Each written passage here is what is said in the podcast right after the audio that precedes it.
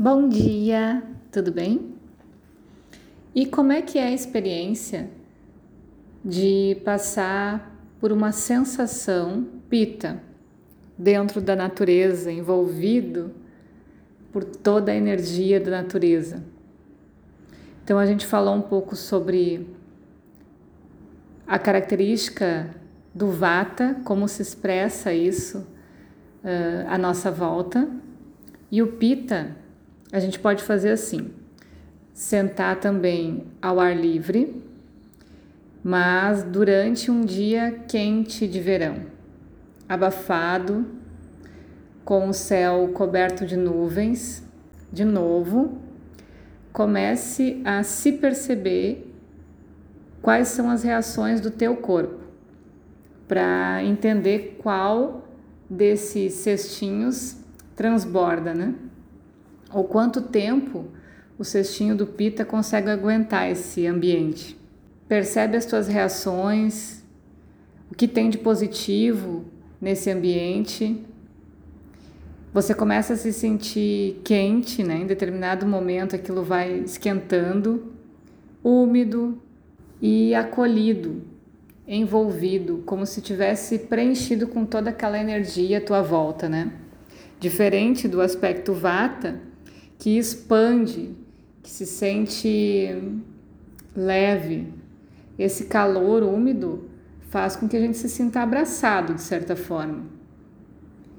E no início isso pode ser bem agradável, dependendo em que nível está o teu pita.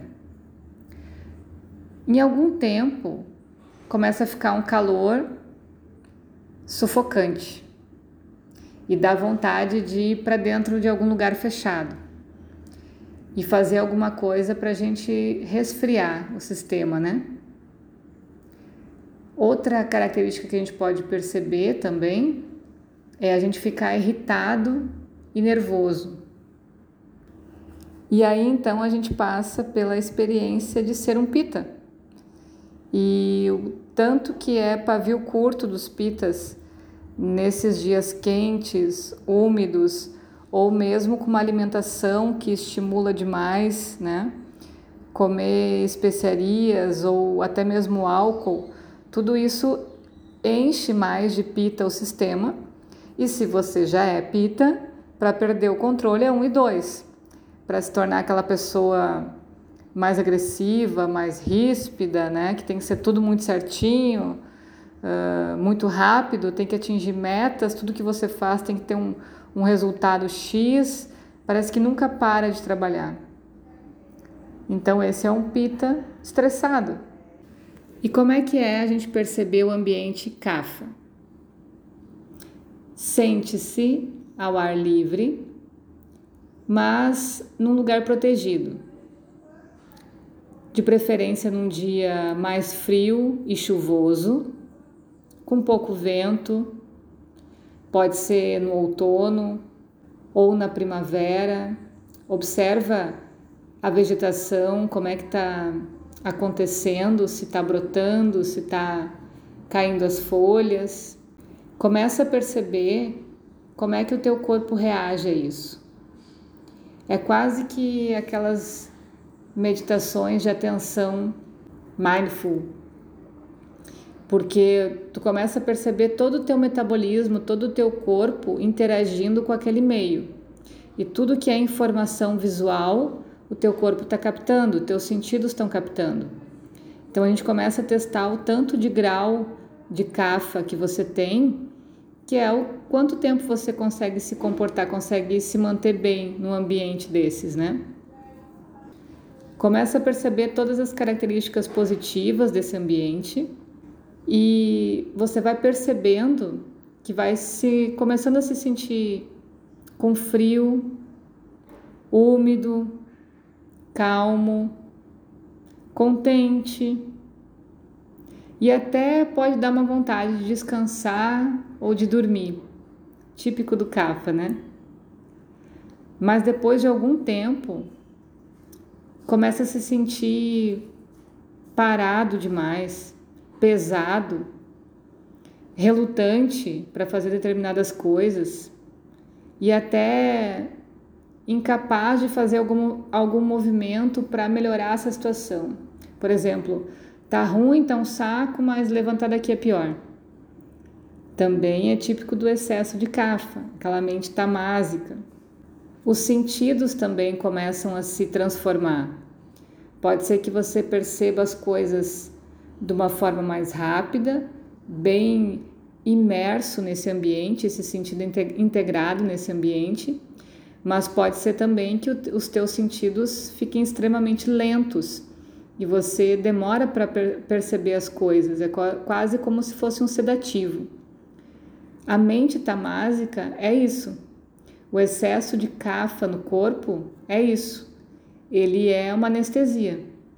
Te deixa pesado, te deixa sem energia para fazer as coisas.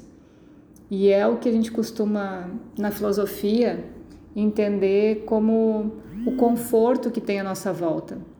Tudo que nos traz conforto e que é o que mais se ganha dinheiro hoje em dia, né? Ter uma televisão que passa 500 mil programas, é, com o controle você pode trocar de canal, e os sofás cada vez mais confortáveis e os colchões e tudo que está ao teu redor sem precisar fazer muito esforço para conseguir. Tem tudo muito perto. Até agora não precisa nem sair de casa para conseguir algo, pode comprar pela internet ou pelo telefone. Tudo isso é conforto, né? Só que esse conforto é exatamente essa analogia de um tempo cafa. Como é que é o ambiente, uma natureza cafa? Ela faz isso. Num primeiro momento é bem legal, mas daqui a pouco, quando você se dá conta, você não tem mais energia para ir atrás de nada. Então, se tiver que ir no mercado buscar alguma coisa, já é um saco. Se tiver que ir a algum lugar, fazer um curso que é mais longe, que é legal para o teu trabalho, para você crescer, ah, não, está muito longe. Então, qualquer coisinha mais que se torne um desafio, você já desiste. Aí você começa a perceber o grau de cafa no teu organismo. É bem interessante isso, né?